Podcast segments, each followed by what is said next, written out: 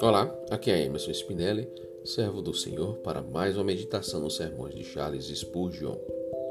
O tema de hoje é Salva-nos, Senhor. A oração em si é notável, pois ela é curta, embora oportuna, sentenciosa e sugestiva.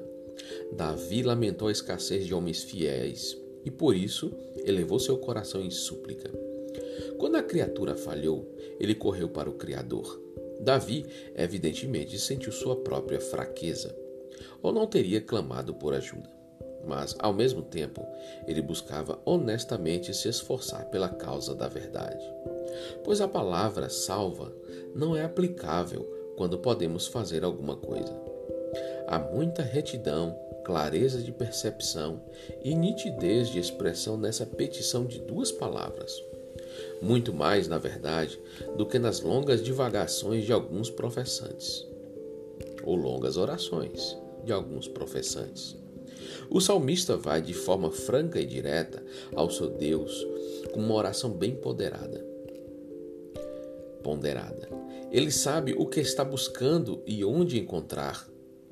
Senhor, ensina-nos a orar desta mesma abençoada maneira. As, as ocasiões para se usarem essa oração são frequentes. Em aflições providenciais, quão adequada ela é aos crentes tentados quando toda ajuda lhes falha. Estudantes em dificuldades doutrinárias podem muitas vezes obter auxílio, elevando este clamor de salva-nos, Senhor, ao Espírito Santo. O grande professor, guerreiros espirituais em conflitos internos, pode enviá-lo ao trono em busca de reforços, e ela será um modelo às suas petições trabalhadores em atividades celestiais podem obter graça em tempos de necessidade.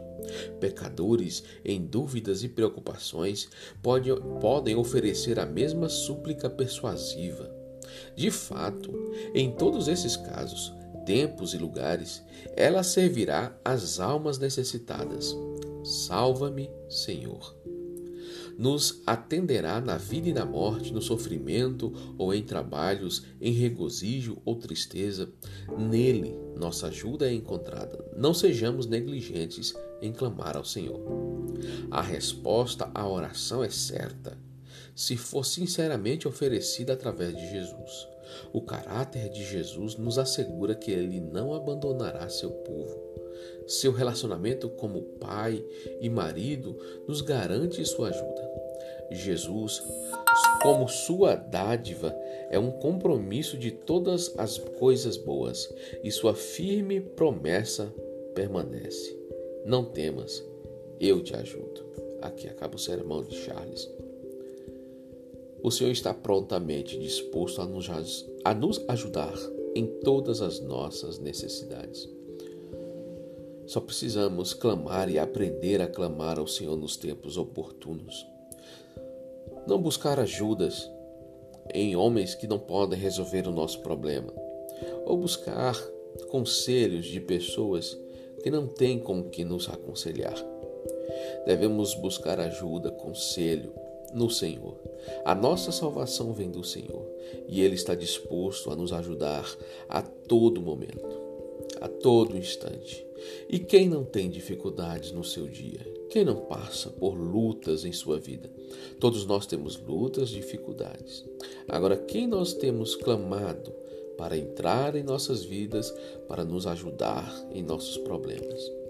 Com certeza, a pessoa mais correta, a pessoa mais certa a nos, a, para que nós possamos clamar é ao Senhor. A ajuda vem do Senhor. E é a Ele que nós devemos clamar por socorro. Então, que a sua oração no dia da tua dificuldade seja buscar ao Senhor, salva-nos, salva-me, Senhor. Peça ao Senhor que ele te ajude e ele te ajudará. Amém? Os versículos utilizados para este sermão foram Isaías 41, 13 e Salmos 12, 1. Que você tenha um dia abençoado na presença do Senhor, em nome de Jesus.